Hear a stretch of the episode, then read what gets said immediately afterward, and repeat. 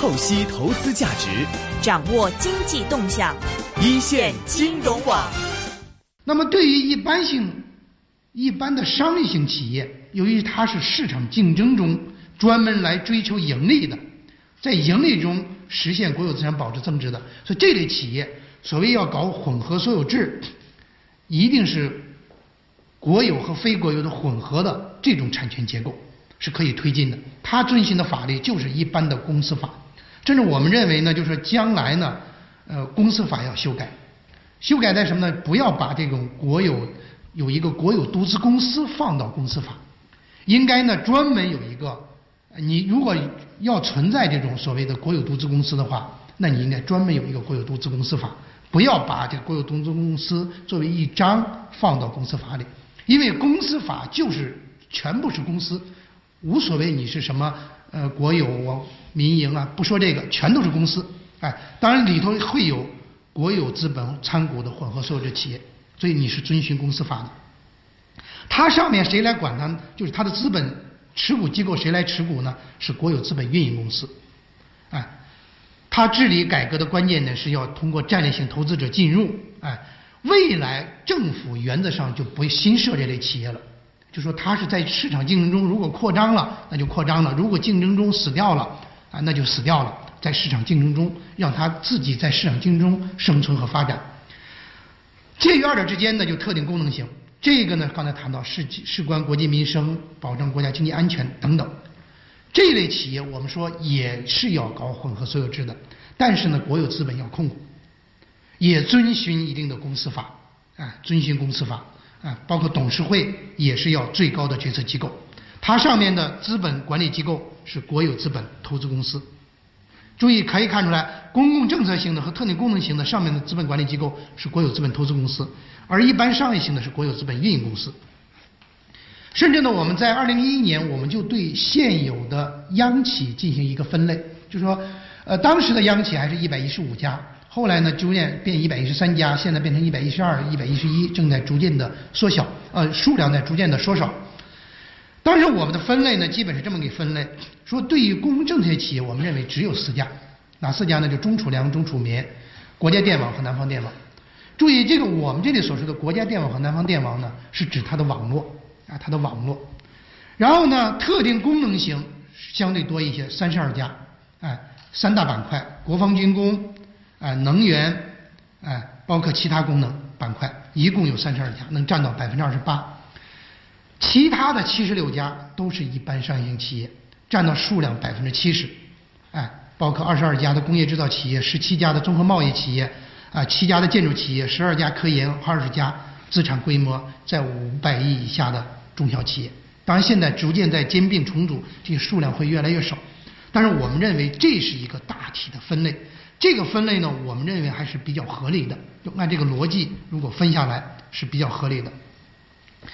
那么，当然，现在为止，中央并没有出台说我怎么来对央企进行分类。但是，我们认为总体我们具有一些合理性。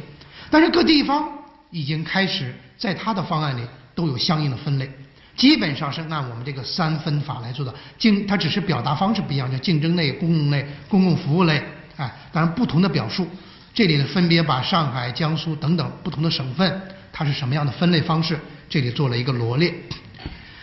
其实呢，现在还有一个争议，就说有人认为说，央企不要分为三类，你就把它分为两类，啊，就是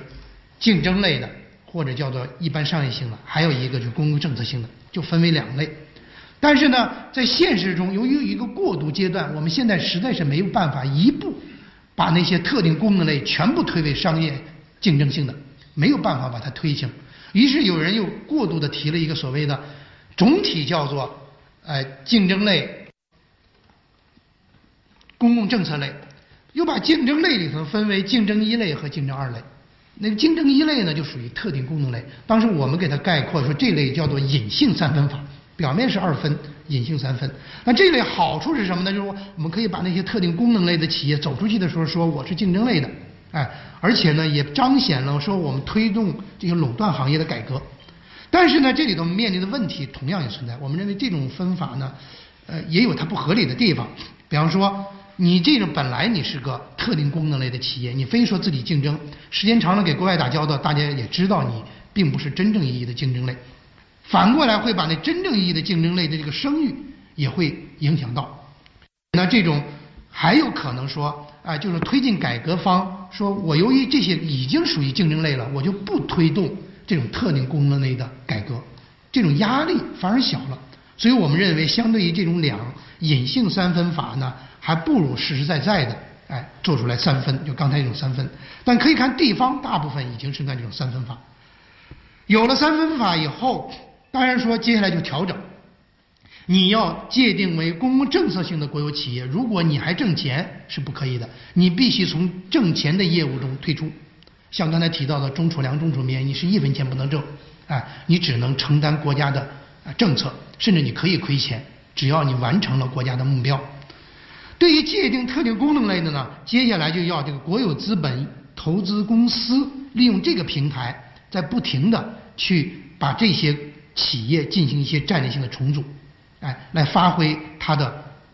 独特的战略功能。就有些呢可以慢慢退出，有些呢，哎，就可以逐渐的有这些呃央企呢逐渐专门来做，它可以把它分开，哎。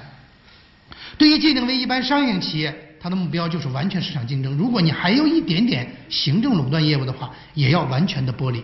是这么，这就所谓的战略性调整就是这样。那在这种前提下。国有企业需要进行一些整个的调整，我们认为至少有三个方面调整。第一个，产业布局，因为我们说在工业化中期阶段，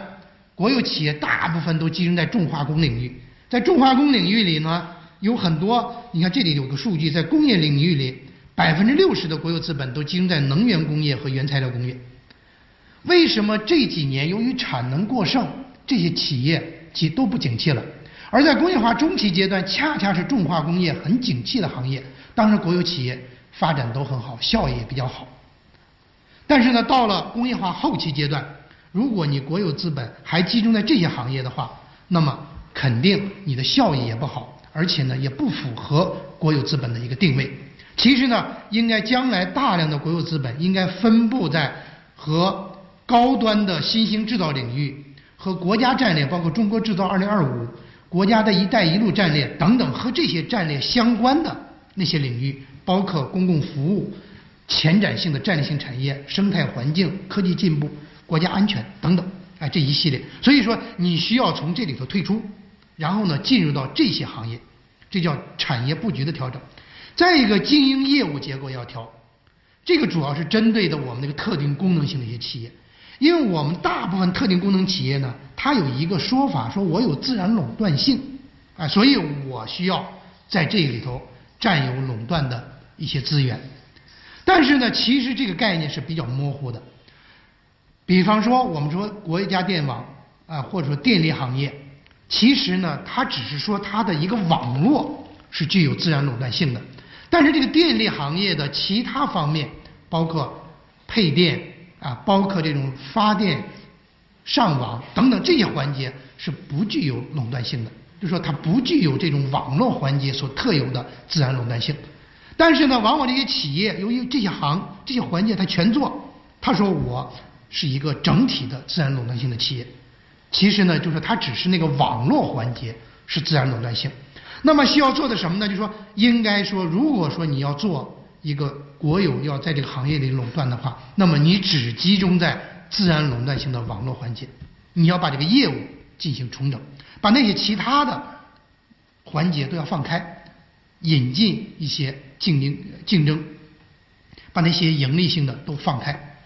甚至呢，当然说，如果从将来看，即使这些网络环节是不是也都有必要完全是国有，是不是有必要引入一家民营企业进行竞争一下？这个也是可以进行尝试的。第三个方面就是所谓的产业组织结构的调整，就是我们经常说国有企业你的数量需要调整。所谓产业组织，这个是说在一个产业里有什么样的最佳的企业的数量。因为这个企业的数量的调整，其实在呃成立国资委的时候，当时就有一个目标，就曾经有报道说他有一个目标，就希望把央企缩小到三十到五十家。但是呢，现在看来。哎，逐渐在缩小，已经缩小到一百一十二家。包括现在正在逐渐出现一些国有企业重组的哎这么一个热潮。但是呢，这个重组是不是在什么行业进行重组？啊，现在呢看法还不一样。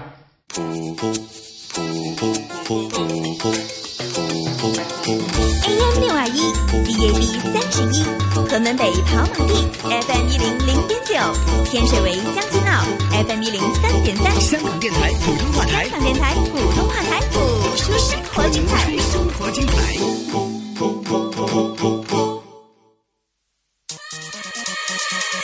股票交易所鸣金收兵，一线金融网开锣登台，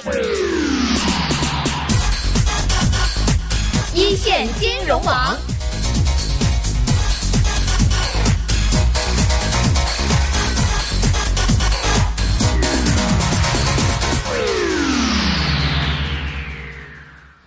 其实我们认为呢，就是说刚才和刚才的产业布局相关，在那市场竞争程度比较高的，像资源类的产业、钢铁、汽车、装备制造、对外工程承包这些，可以通过并购重组来打破地方部门的方或部门势力造成的一些市场割据，哎，促进形成一个全国的一个统一市场啊，包括产能过剩的这些行业，通过重组解决啊产能过剩等等。但是呢，对那些自由自然垄断的领域里，像刚才我说的，比方说电网，如果你真要重组的话，那你重组的是把网络进行重组。有人现在前一段有些传言说，国家电网和南方电网是不是可以合并啊？哎，如果可以合并的话，那我们认为你合并的是那些网络，啊，并不意味着将来是一家大的国家电网公司，而应该是一个仅仅是网络，它需要把其他的放开。包括中石油、中石化传言也是说能不能合并啊？其实呢，应该我们说建议，如果说要合的话，应该相应的中海油、中化这种能成为一个新的石油公司，这样至少你要有几家进行一个保持它相应的竞争。包括民航业，你要有些区域性的航空运输企业来解决航空支线垄断过高的问题。而且像航油、航材、航信这些企业，是不是可以由啊一些各个航空运输企业都来参股呢？哎，等等，哎，这些呢是可以往这方面去哎进一步的重组啊，而且呢，就说一定，尤其对自然垄断领域，一定要把那些可竞争性的业务和这种哎网络业务、网络环节业务把它分拆开，哎，这样呢，通过这种分拆才会进下一步去完成所谓的重组。这是我们谈到的第一项任务，就是说有了分类，有了定位，然后呢进行战略性重组。第二项任务就是我们谈的混合所有制改革。这混合所有制改革应该说，呃，这一段呃争议呢是非常大的。但这个概念呢是这样，混合所有制改革呢，最初呢来自于所谓的混合经济。那么混合经济和混合所有制改革呢并不是一个概念。混合经济是指在私人资本主义经济和社会化经济的一个混合，哎，它其实呢实质上是说国家也干预，也以私人经济为基础的这么一个市场经济。其实混合所有制我们两种理解，就是宏观上是一个国家和地区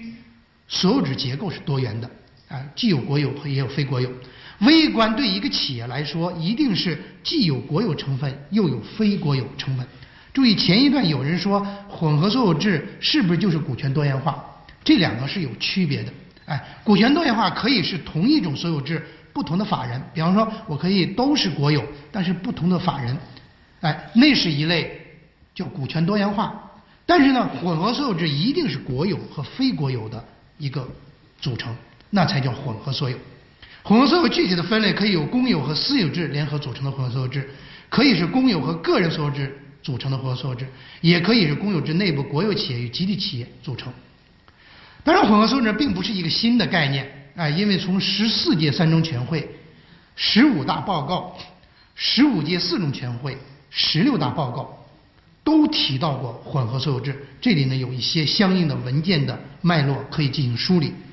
包括十六届三中全会呃都提到有关混合所有制的问题，但十八届三中全会呢提了，我认为两点是比较突破，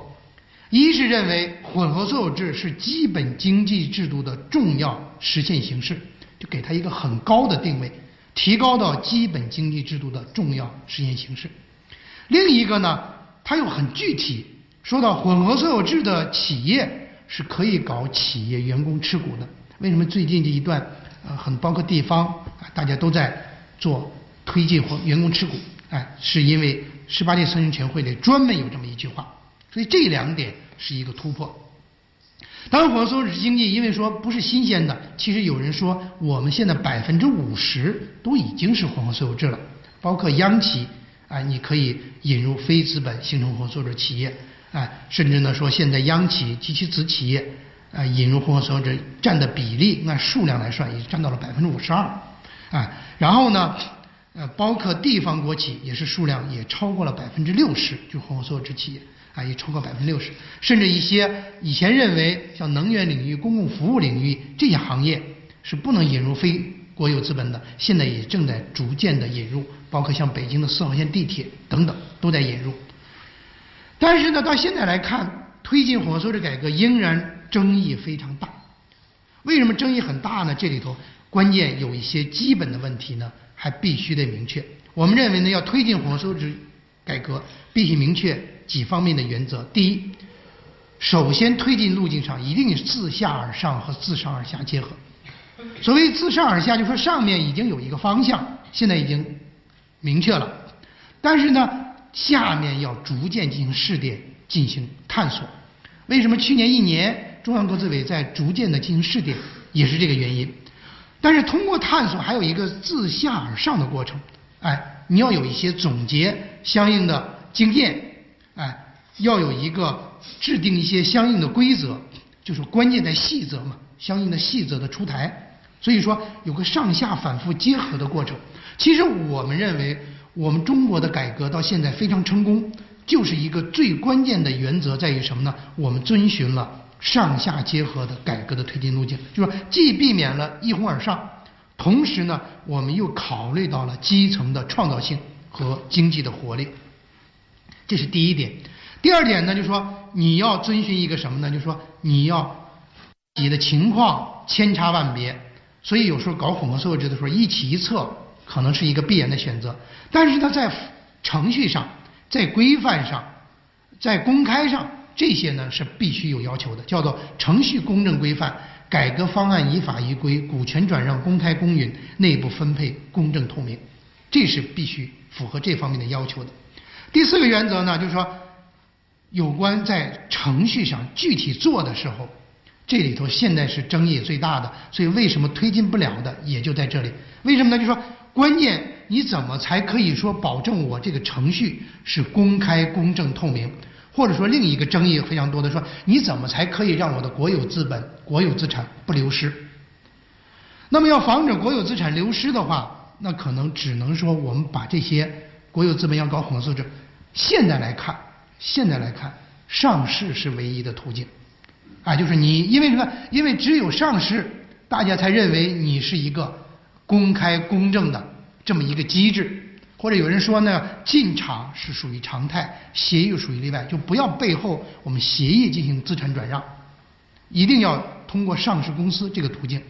当然，现在接下来会出台为什么一加十五呢？会出台一系列的有关相应的产权转让啊、产权交易啊等等，哎，这方面的一些规则，因为你要没有这些规则，就没办法防止国有资产流失。当然，也正是因为有这个国有资产流失这个问题呢，国有企业的混合所有制改革很难推进。就是当你的法律法规还没细到准确的界定我这项改革是不是国有资产流失的时候，没有人敢深入的推进。其实经常有人讲这么一个故事，说，比方说我这一个国有资本，假如说评估说现在评估说它值五个亿，结果呢我还是溢价把它卖了十个亿。但是呢，由于卖给了另一方，结果慢慢慢慢这个企业做好了，结果它就值到了二十个亿，资产升值二亿。但是如果说没有严格的法律的界定的话，可能过了几年，当那资产值二十亿的时候，有人就有可能会哎检举你说这个资产其实当时评价五亿是不对的，它本身就值二十个亿，结果呢，它是以十个亿把它卖掉的，其实呢，它所你国有资产已经流失了十个亿。如果这种情况存在，所有的搞混合所有制的人没有敢真正的去推进，因为什么？因为有这么一个机制，没办法界定你这个操作是不是国有资产流失。所以现在为什么地方凡是搞混合所有制改革的，它都要通过上市公司，通过上市这个途径？因为什么？因为只有上市，我能说清楚我这个国有资产，哎是没有流失，才敢往下做。另外一个原则呢，其实呢，因为情况千差万别，还是要允许有一些容错机制，建立一些改革创新的容错机制。当然，现在地方呢已经有一些说法，就是说，包括说，呃，你没有国有资产流失，不要做负面，就是如果没有的话，没有明显的那种国有资产流失，一般这种探索呢，不要做负面评价，免除相关的责任等等。而且你要推进混合所有制，还有一个原则要坚持，就什么呢？要重视民主。作为一个企业家来说，你想推进自己企业的混合所有制，一定要经过员工全体员工的同意，一定要有职代会去投票来表决，哎，这才可以往前推进。因为只有这样呢，才会得到充分的民主保证，来避免国有资产流失、避免利益输送等一系列问题。其实这个过程是可以慢，啊，因为你不要想绕开这种民主方式，绕开民主沟通，你去走捷径，往往你走得越快，死得越快。啊，大家知道，其实，在二零零三年、零四年那个时候呢，搞员工持股、搞这种股份制改革推进的力度呢，其实已经很大了。但是呢，后来就是由于真正在法律层面没有一个严格的界定，啊，存在的著名的狼顾之争，哎，这种争，最后呢，如果说有很多一系列的问题，有狼顾之争，哎，最后大家说不清你这个国有资产是不是流失，或有人告你国有资产流失，这个事情还真就是国有资产流失，那么就有可能往前推进这种股权改革很难推进下去。其实现在地方呢已经开始实践了，因为虽然在央中央层面仅仅有几个试点，但地方层面实践的也很多。在很多方案里都提出来我要搞混合所有制，甚至提出来混合所有制的数量指标是什么样的。你看这里有一系列的呃罗列了很多，比方说天津提出二零一七年核心骨干企业百分之八十实现股权多元化，江西提出说五年左右百分之七十国企发展成为混合所有制，哎，重庆要用五年时间，哎。让八成以上的竞争性的国有企业实现混合所有制等等。第二个呢，很多地方已经明确提出要搞员工持股。另外呢，大多数企业就刚才大多数地方都提出来说，要通过资产证券化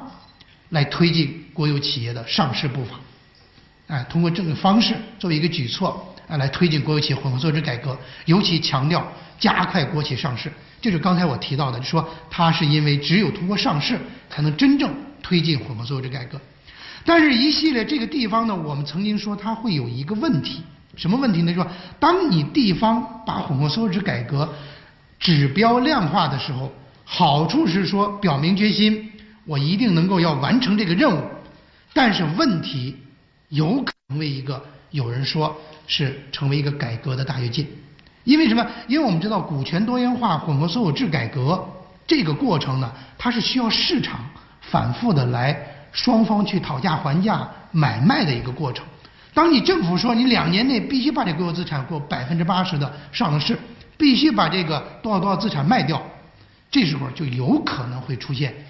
国有资产流失。为什么？为完成一个指标，我赶紧把它卖掉，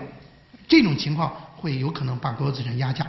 所以这个时候呢，其实呢。其是欲速则不达，就是我们说的，由于会出现这种国有资产流失现象，一旦出现，可能这种真正推进反而不敢往前推进了。所以说，我们认为这种是真正想搞这种数量指标，往往是不合理的，应该是一种市场的演进的过程。那么，真正要想推进的话，我们认为有几个呃突破口。第一，你肯定要公共政策性、特定功能性和一般商业性要分类。刚才我们说了，就说。一般商业性企业是需要加大推进混合所有制力度的，而作为公共政策性企业是可以不推进混合所有制改革的，而特定功能类是有一个逐步的过程。另外呢，还有一个问题，就是说关键的公司治理结构，因为当时呢，大家争议现在公呃混合所有制推不进，有一个巨大的争议，说我们民营企业如果我买了你的国有企业的股份，我们同时进入公司治理结构。我也是一个董事会成员，哎，很多国有股你也是一个有代表是股董事会成员。但是呢，一方面我可能占的比例很小；另一方面，即使我占有一定的比例，但是你是享有一定级别的或者甚至更高的部级领导，而我呢只是一个企业家。其实我们在这个董事会里的身份是不对等的，